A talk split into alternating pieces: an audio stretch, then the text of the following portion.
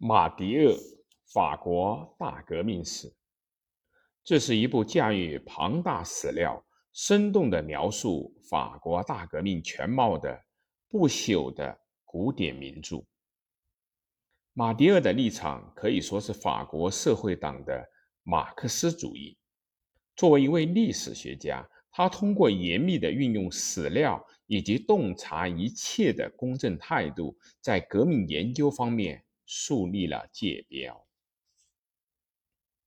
题解：阿尔贝·马迪厄（一八七四至一九三二）出生于法国上索恩省的拉布吕伊尔，毕业于巴黎高等师范学校，在南希贝桑松任教之后，自一九二六年起。又在巴黎大学讲授法国革命史。法国大革命史共分为三卷，其出版的年代分别是：第一卷一九二二年，第二卷一九二四年，第三卷一九二七年。目前以亚尔曼科朗书店出版社的版本为优。马迭厄对革命史做科学性的研究，虽然始自十九世纪的末，但真正开始在他受到这一领域的权威阿方萨·奥拉尔的指导以后。但是其后除了宗教史方面以外，马迭厄还通过经济学的分析，从阶级分化的视角对革命的进展进行研究，显然同。奥拉尔的见解不同。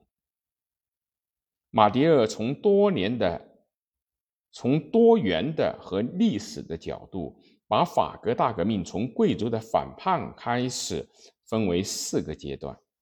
对于革命政权的建立问题，奥拉尔强调，这是为对付军事危机而采取的紧急手段。马迭厄针对这一观点。把压制联邦主义的反抗、建立国民总动员体制的政治性原因归之于第一期，把必须实行最高价格制度的经济原因归之于第二期。对罗伯斯比尔的评价也显示了马迭厄的对革命理解的特色。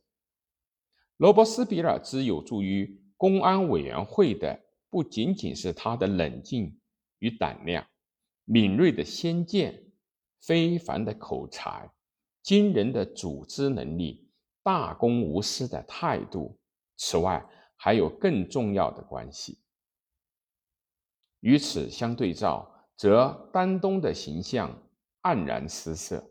无论是在审判国王之时，还是在迪穆里埃的叛变方面，丹东都有令人可疑的阴暗面。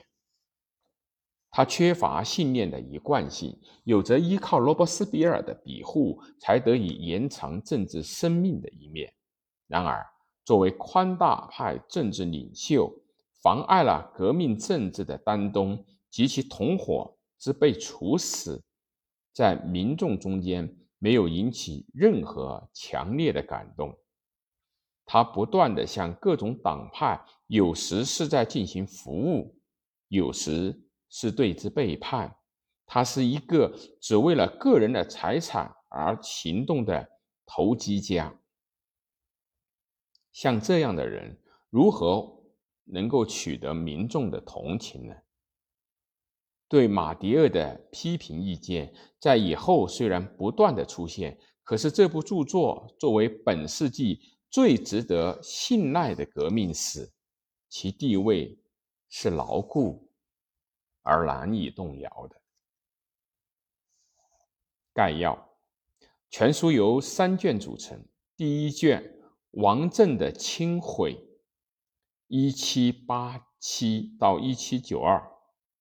第二卷吉伦特党与三月党，第三卷恐怖时代。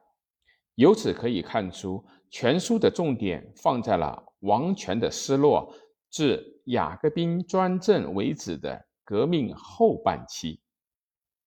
由于在很短的篇幅内无法概括它的全部内容，所以这里面只能介绍它的一部分。贵族的反叛，要克服旧制度的深刻社会危机，法国所能依赖的是醉心于宴会和狩猎而触及政党、顿觉疲倦的国王路易十六。法国的财政处于破产的边缘，由于介入到美国的独立战争，加上王室的浪费，所耗费用数目巨大，相继更换的财政总监全都束手无策，除了向特权阶级征税以外，别无他法来充实空虚的国库。但是，为使这一税制改革具有法律效力，还必须经过。贵族堡垒的最高法院的裁可，而这又是不可能实现的。财政总监卡诺纳于一七八七年的二月避开了最高法院，由国王出面召集了名流会议。不论是教会、贵族和平民，都让他们接受对其领地所有产品。多次课税之后的薪税，但是出席名流会议的也是特权阶级，他们在会上反而追究财政总监对财政赤字的责任。卡洛纳因心有隐疚，终于被迫下台。接任卡罗纳财政总监一职的是布里埃内大主教。他增加了第三等级的力量，借以抑制特权阶级。这一措施当时就引起了名流会议的反对，他们要求召开三级会议。遗憾的是，路易十六和宫廷全都害怕三级会议，于是布里埃内解散了名流会议。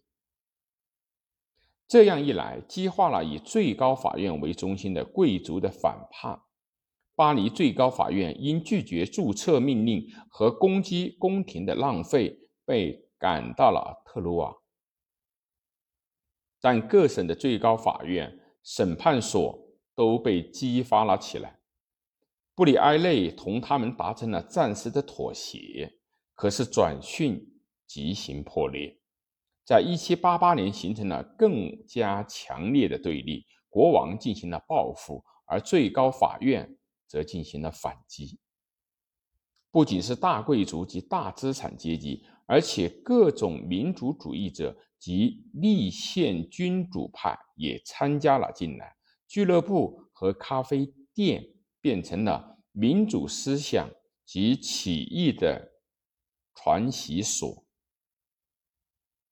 在内内侍，女公民成了爱国运动的领袖。在多菲内省，第三等级起了主导作用。他们从屋顶上投掷瓦片，驱赶军队，将被赶走的最高法院的人迎了回来，并且宣誓说，在未召开三级会议之前，绝不纳税。布里埃内失败了。国王命令他辞职，重新启用以前被罢免的内克。内克以召开三级会议等为条件，就任了财政总监。贵族的叛乱迫使国王屈服了，奠定了通向大革命的通道路。现在他们全然不知自己不久会成为可畏的民众力量的牺牲者。